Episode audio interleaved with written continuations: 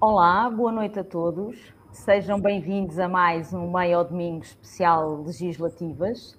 Hoje é o nosso último episódio dedicado às legislativas e com um convidado muito especial que dispensa apresentações, subejamente conhecido de todos, é o Rodrigo Saraiva.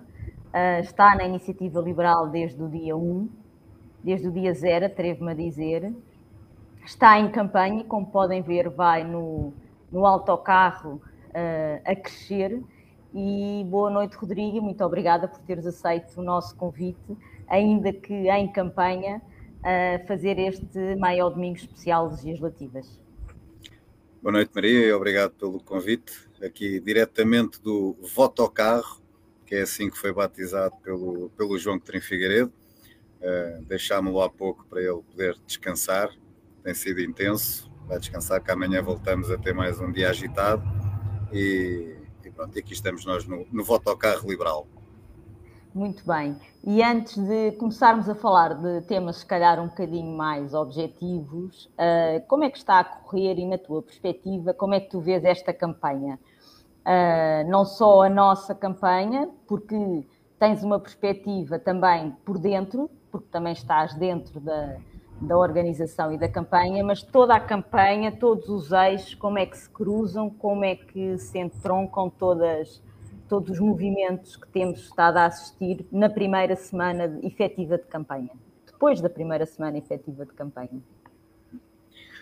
Bem, é, é engraçado que quase diariamente, sempre que chegamos a algum sítio junto a membros e simpatizantes da Iniciativa Liberal, essa, fazem muitas vezes essa pergunta de como é, que, como é que nós achamos que está a correr a campanha uh, e, e, é, é, muito difícil, porque o que é mais importante de facto é quem está a ser impactado pela, pela campanha, que é a opinião bastante válida de dizer como é que a campanha está a correr. Uh, nós, como estamos muito envolvidos e estamos muitas vezes por trás do pano, é, quase injusto sermos nós a dizer se está a correr bem ou, ou não está a correr bem. Uh, em termos genéricos, eu acho que há, há, uma conclusão muito, muito natural que se pode tirar desta campanha, desta campanha das legislativas. Há um conjunto vasto de partidos que fazem uma campanha tradicional. É mais do mesmo, fazem aquilo que estão habituados há 10, 20, 30 ou 40 anos, alguns, e depois há um partido que tenta uh, estar a fazer campanha e estar a fazer política de uma forma distinta, de uma forma diferente, naturalmente, obviamente, que é a iniciativa liberal. Uh, e muitos jornalistas, que nós aqui nestas, nestas duas semanas agora, esta semana que passou, uh, temos jornalistas em permanência connosco e, e nota-se muito, nota muito isso. Isto, eles, eles, como qualquer pessoa, uh, estão, estão habituados, estão formatados com, com, com um estilo de campanha e, estão a achar, estão a tentar perceber que é que esta campanha da, da iniciativa liberal é bastante é, é diferente. Estavam à espera eh, que todos os dias fossem dias de arruadas, uh, idas a mercados, uh, as coisas tradicionais que os outros partidos fazem e, e, com a iniciativa liberal não tem sido assim. Têm tido alguns apontamentos assim e já perguntaram isso até ao João Coutinho Figueiredo, ele já explicou. Fazemos uma campanha à iniciativa liberal que, que tem alguns apontamentos que são, que são tradicionais daquilo que são as campanhas políticas, as arruadas, como temos vindo a fazer, mas sobretudo também contactos com eh, ou contactos com, com entidades como administrações dos hospitais ou, ou associações empresariais ou algumas ações cirúrgicas, como tivemos à porta da autoridade tributária ou tivemos no posto de abastecimento. Por, e isto porquê? Aquilo que é importante é é, é o momento que estamos a fazer é, ser sustentado por uma mensagem específica. E acho que nós temos diferenciado, porque vemos também outros partidos é, como se fossem umas perfeitas metralhadoras a disparar todos os dias é, para todo lado, ou com imensos temas, completamente desfocados, e, e, a iniciativa liberal a fazer uma campanha muito focada, a mensagem do Portugal a crescer, sobretudo do assento do crescimento económico que pode permitir resolver todos os outros problemas, eh, a questão depois da baixa fiscal, do acesso à saúde, a reforma do SNS uh, eh, e, de, e a parte fiscal relativamente a termos melhores salários. E, portanto, estamos muito, muito focados nisso, o João está muito focado nisso, e, portanto, acho que se começa a notar, quer depois dos debates, quer agora da primeira semana da campanha, começa-se a perceber isto, que há de facto um, a iniciativa liberal está de uma forma diferente, como sempre estivemos desde o início a tentar de, demonstrar que vínhamos para a política. No fundo, é quase uma imagem de marca que, que nós temos, a, a irreverência e a diferença, porque queremos atingir vários targets, mas com uma mensagem muito consistente e com, com uma mensagem muito estruturada, porque mais do que fazer campanha e fazer ruído e fazer barulho, queremos passar a mensagem daquilo que é o nosso programa, daquilo que nós vemos e projetamos para um, um Portugal a crescer e para um futuro melhor, não é? Sim, e há também uma coisa muito, muito engraçada, muito curiosa que se começa a sentir, um, quer quando estávamos no aeroporto de, de Lisboa, uh, no fim da ação, um rapaz que se dirigiu ao João para falar com ele. Uh, quer no outro dia, quando estivemos em Terras na Arruada, que ouvimos de alguns jovens, uh, eu caricaturei quase como parece, parece que são personagens que saíram do nosso tempo de antena. Ou seja, o nosso tempo de antena demonstra realidades concretas, problemas concretos para um público-alvo que, que, sente as nossas mensagens. e, e isto vem, vem demonstrar que nós estamos muito focados uh, e não estamos, a, não estamos a criar narrativas. Uh, os temas que nós falamos são de facto de questões concretas e sobre esta questão dos, dos jovens uh, que emigram por obrigação e não por opção é algo que as pessoas sentem. Sentem não só os jovens que sentem necessidade de emigrar, mas sentem as suas famílias e, e em vários momentos de e, e em vários momentos de, de, de campanha têm surgido estas pessoas. E, é, e, isso é muito importante, porque depois os jornalistas que estão connosco começam a perceber que, que, a campanha da Iniciativa Liberal, uh, os temas que nós falamos, são de facto temas que importam uh, a targets específicos da população. E acho que são esses targets que se têm aproximado da Iniciativa Liberal. E, e, nós notamos também uma diferença, uh, se calhar naquela faixa etária ou naquelas pessoas que um, acharíamos mais coladas a um partido de centro, a um PS ou eventualmente a um PSD, que são pessoas numa faixa etária se calhar um bocadinho mais velha e que se aproximam de nós até pelo problema do, do SNS e pela falta do médico de família uh, e pela falta também de terem soluções que, que as ajudem já nesta fase da vida e já nesta fase que, que atravessam, e tivemos durante a campanha também uma senhora que interpelou o João a dizer quando é que eu vou ter um médico de família que não tenha há imensos anos, não é? Sim, houve, nestes dias, por acaso, houve duas conversas muito interessantes que, que nós tivemos. Uh, uma quando estávamos em Torres Vedras, no, no posto, quando fomos lá ao posto de abastecimento fazer a ação relativamente a, aos impostos nos combustíveis. Já depois do fim da ação, estávamos ali cinco ou seis pessoas ainda à conversa, e há um senhor que se aproxima de nós uh, e, e diz e a certa altura diz qualquer coisa como é mentira, é mentira que só os jovens votem na iniciativa liberal. Eu voto iniciativa liberal. Lá em casa votamos todos iniciativa liberal. E isso, ou seja, para demonstrar que etariamente, eh, quando, quando começamos a analisar as demografias do, das pessoas que se aproximam da iniciativa liberal, portanto, este mito que só os jovens votam na iniciativa liberal, depois a realidade demonstra o contrário.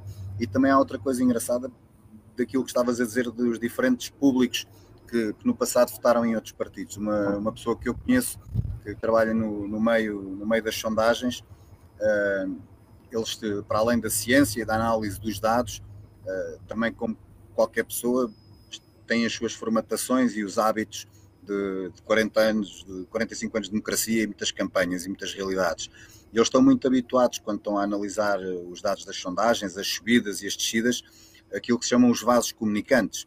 Por exemplo, quando o Partido Socialista desce, o Bloco de Esquerda sobe, ou o Bloco sobe e o Partido Socialista desce. Portanto, são vasos comunicantes. E também estavam habituados a que fosse assim, na cabeça deles, que estavam à espera cá à direita, quando o PSD descesse era quando a Iniciativa Liberal subia e coisas desse género. E eles não estão a conseguir perceber onde é que estão os vasos comunicantes da Iniciativa Liberal ou seja, nos últimos, a tracking poll da CNN nos últimos dias, quer dizer, há dias em que o PSD está a subir e nós também estamos a subir. Uh, portanto, eles não conseguem perceber ainda, não conseguiram perceber qual é a realidade demográfica de, do eleitorado da iniciativa liberal. e isso é, é, muito interessante, eles começarem a perceber a realidade daquilo que nós andamos a dizer há muito tempo, que conseguimos ter, que somos ainda no outro dia no Expresso, depois acabou por ser essa citação minha, eu dizia que a política é um.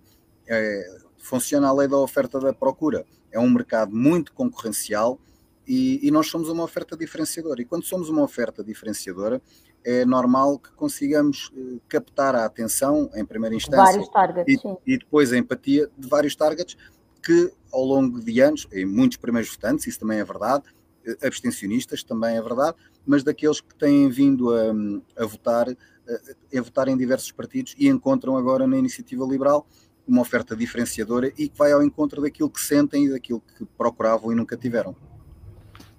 Sim, e agora tocaste aqui num tema que eu também queria, queria abordar contigo, numa perspectiva se calhar um bocadinho mais, mais objetiva e analítica, que tem a ver com as sondagens e com a. a tocaste agora no tema da tracking poll diária da, da, da CNN. A última que nós temos uh, é a de ontem, em que efetivamente pela primeira vez dá o PSD ligeiramente à frente do PS um, e a Iniciativa Liberal com, com 5,7, com cerca de 6 pontos percentuais abaixo do dia anterior, uh, mas esta é uma tracking pool diária, não é? E que sofre sempre flutuações, flutuações diárias. A sondagem que nós temos de dia 20 efetivamente dá-nos 5% e dá o, dá o PS à frente, uh, mas nós vemos aqui seja nas sondagens, seja nesta tracking pool diária, uma flutuação muito grande e, e, e, sobretudo, se nós entrarmos em linha de conta com a margem de erro, que anda à volta dos 2,5%, 2,6%, significa que temos quase um empate técnico uh, aqui nas maiores forças políticas e que, se calhar, os outros partidos à esquerda e à direita Uh, dificilmente constroem uma maioria absoluta de um lado e do outro uh, com estas flutuações que nós estamos aqui a ver. E, portanto, isto vai ser ao dia uma contagem, uma contagem de, de votos. Sim.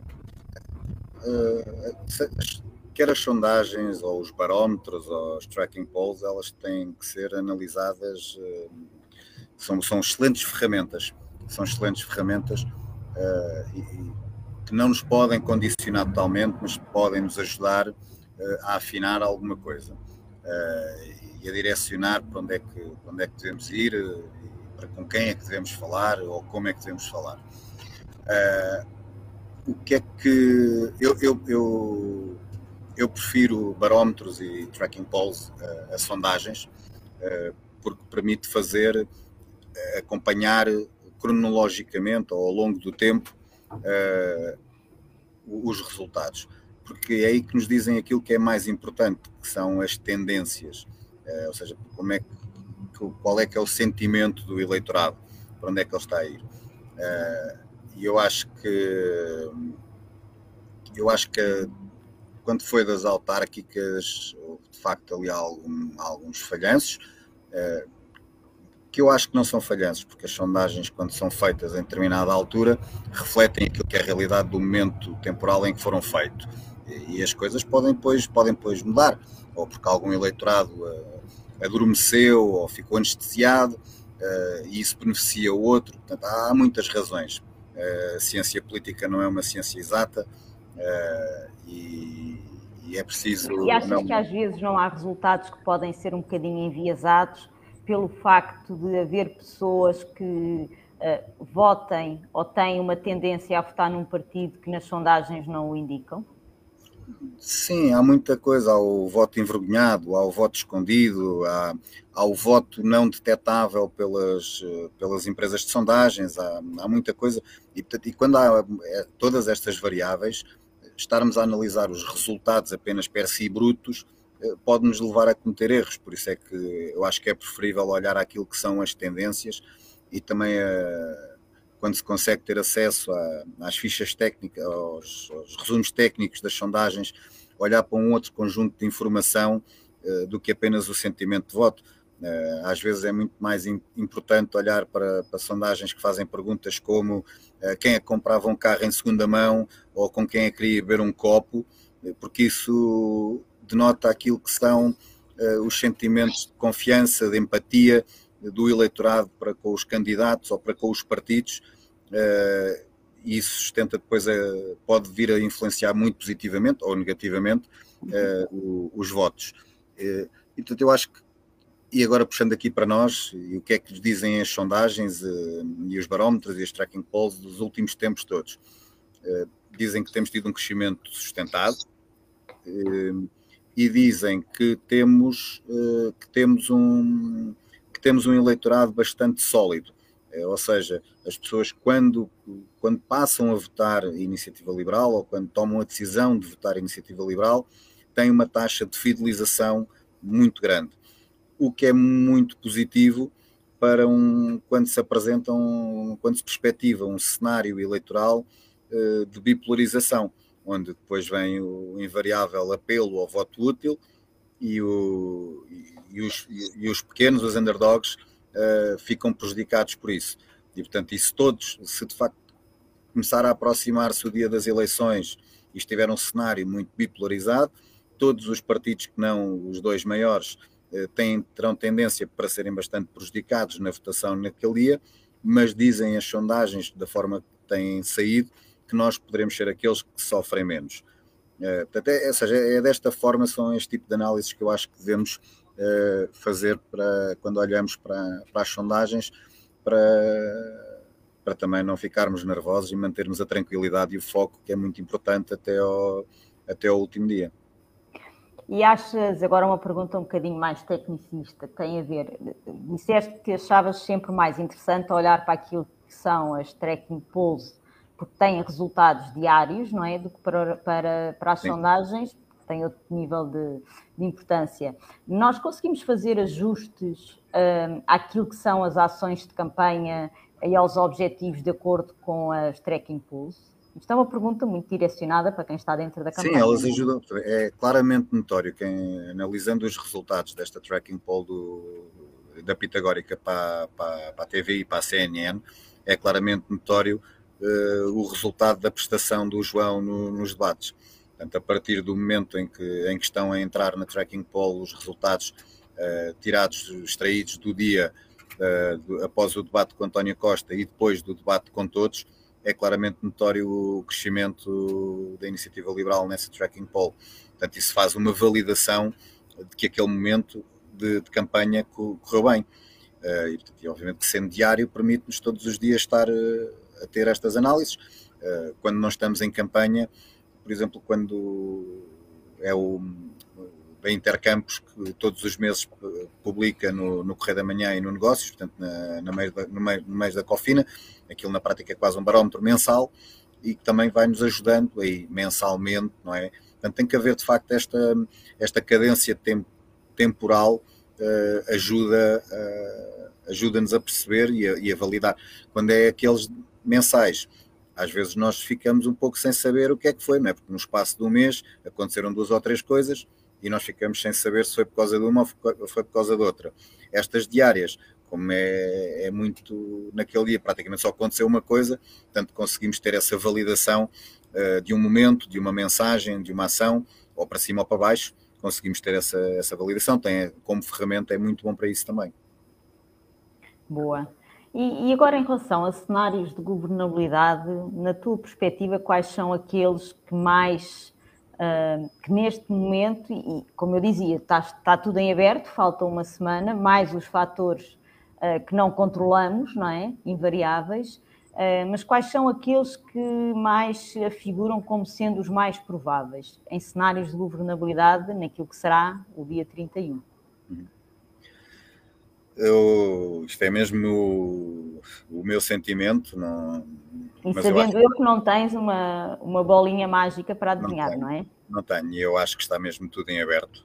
Acho que está mesmo tudo em aberto. Uh, acho que pode acontecer uh, ganhar o PS e haver uma maioria de esquerda, pode haver o ganhar o PS, mas não haver uma maioria de esquerda, pode ganhar o PSD com uma maioria de direita e pode ganhar o PSD sem uma maioria de direita. Uh, acho que essas quatro possibilidades estão, estão em cima da mesa neste momento uh, e está a acontecer também, diz, dizem, dizem os parâmetros, as sondagens dizem que neste momento está hum, o terceiro, o quarto, o quinto e o sexto lugar estão também eles completamente em abertos. Eh, eu confesso que não é uma surpresa total esta possibilidade de estarmos a disputar o terceiro lugar, eh, mas é certamente para muitas pessoas que não era expectável esse, esse cenário e esse cenário neste momento é uma, é uma realidade. Mas acho que não nos devemos, obviamente, desfocar, Prender. Não nos devemos desfocar daquilo que é a nossa estratégia, aquilo que são as nossas mensagens, porque se estamos de facto a disputar o terceiro lugar, isso deve-se a termos sido até agora muito focados.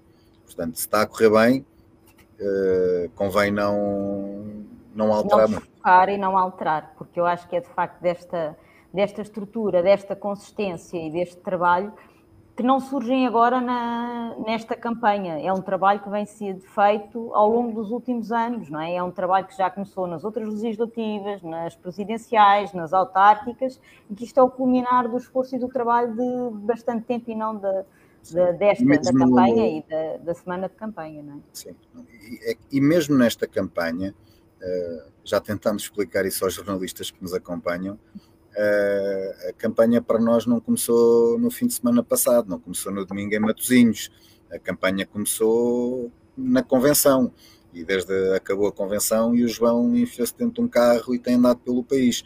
Vamos acabar, esta, vamos acabar a campanha dia 28 e os únicos territórios de Portugal onde o João não foi, foi aos Açores e foi à Madeira, porque de resto correu o continente o todo. todo país, o país Tal como nas autárquicas. O, terreno, o território continental.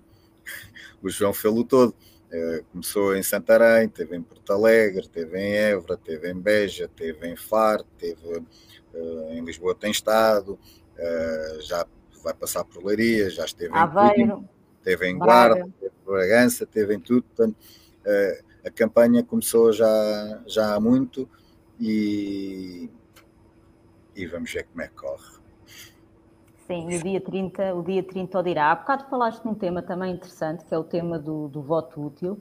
Uh, este é um tema uh, que nós já o tínhamos flagado e já tínhamos falado dele a quando da, das autárquicas, mas se calhar é importante também uh, explicar que o, o, o, voto útil é votar na iniciativa liberal, não é?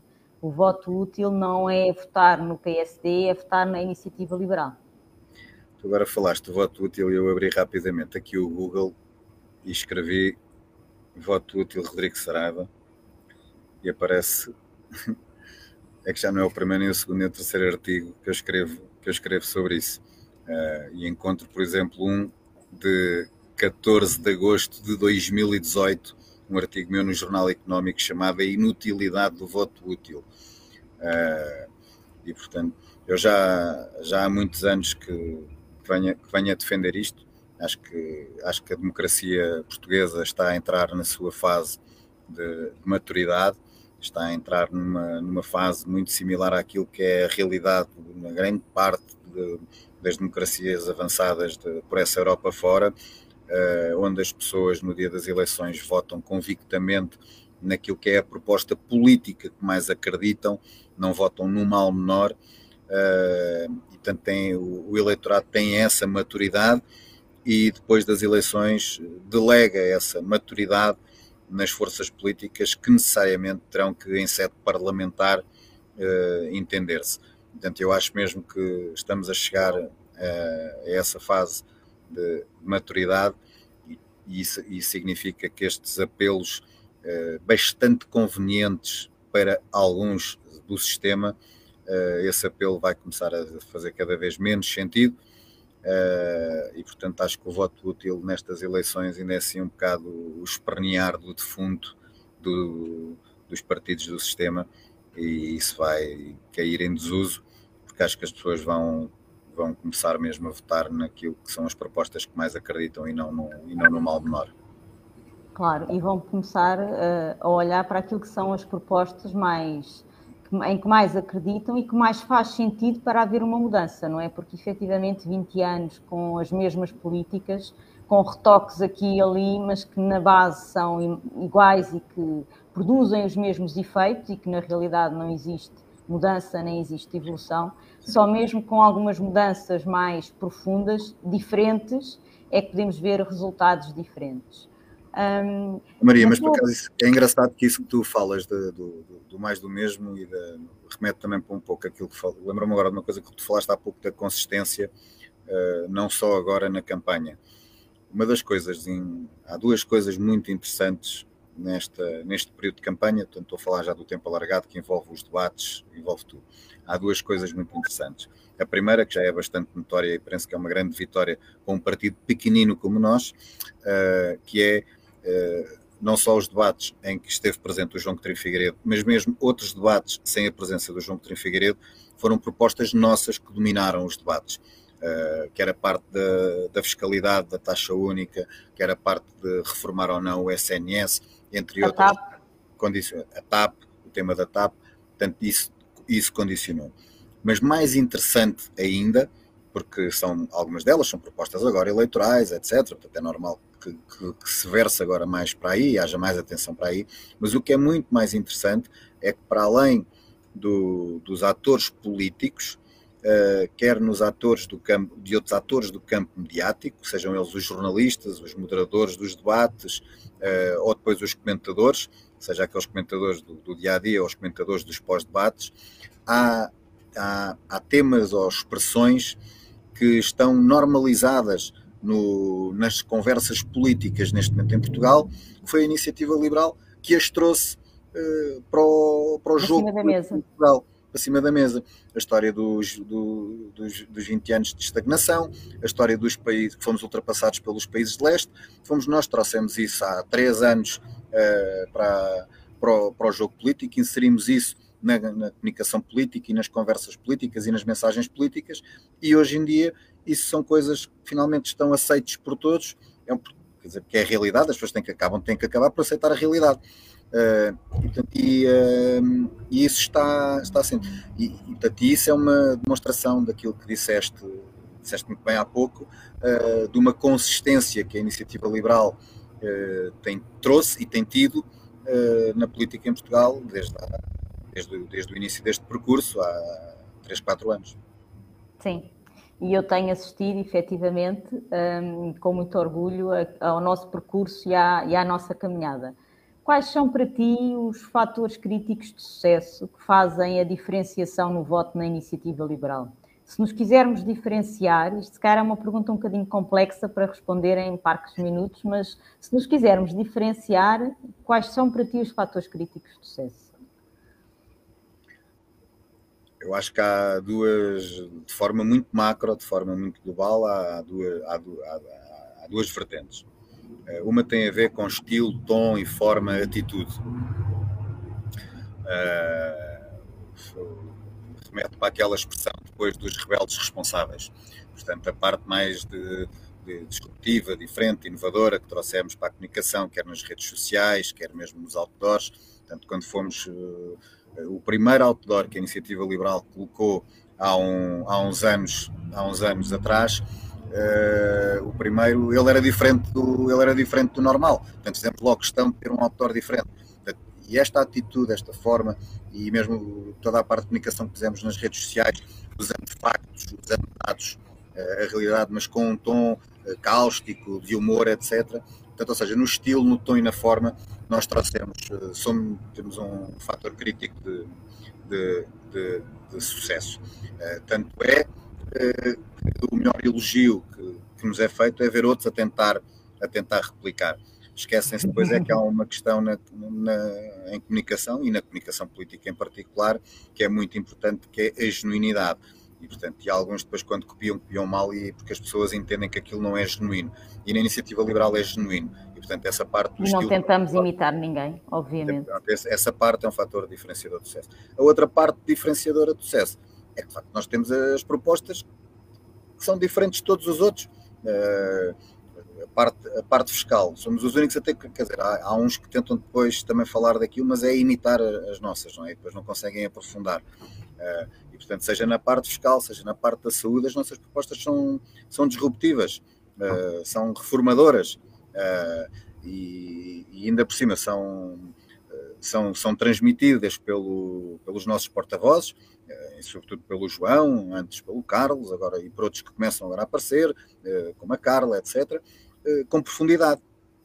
E, portanto, e, este, e, tu, estas duas, estas, estes dois fatores críticos de sucesso de forma macro, penso que são aqueles que marcam a diferença, passando a redundância, obviamente.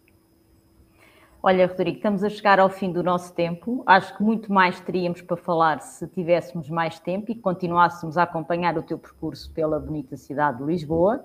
Uh, no, final de mais um dia de, de, campanha, amanhã a campanha seguirá para novos destinos está, e novas ações. Mas que estamos a chegar ao mercado de Santa Clara outra vez. Parece que ficaram com saudades do comício de ontem.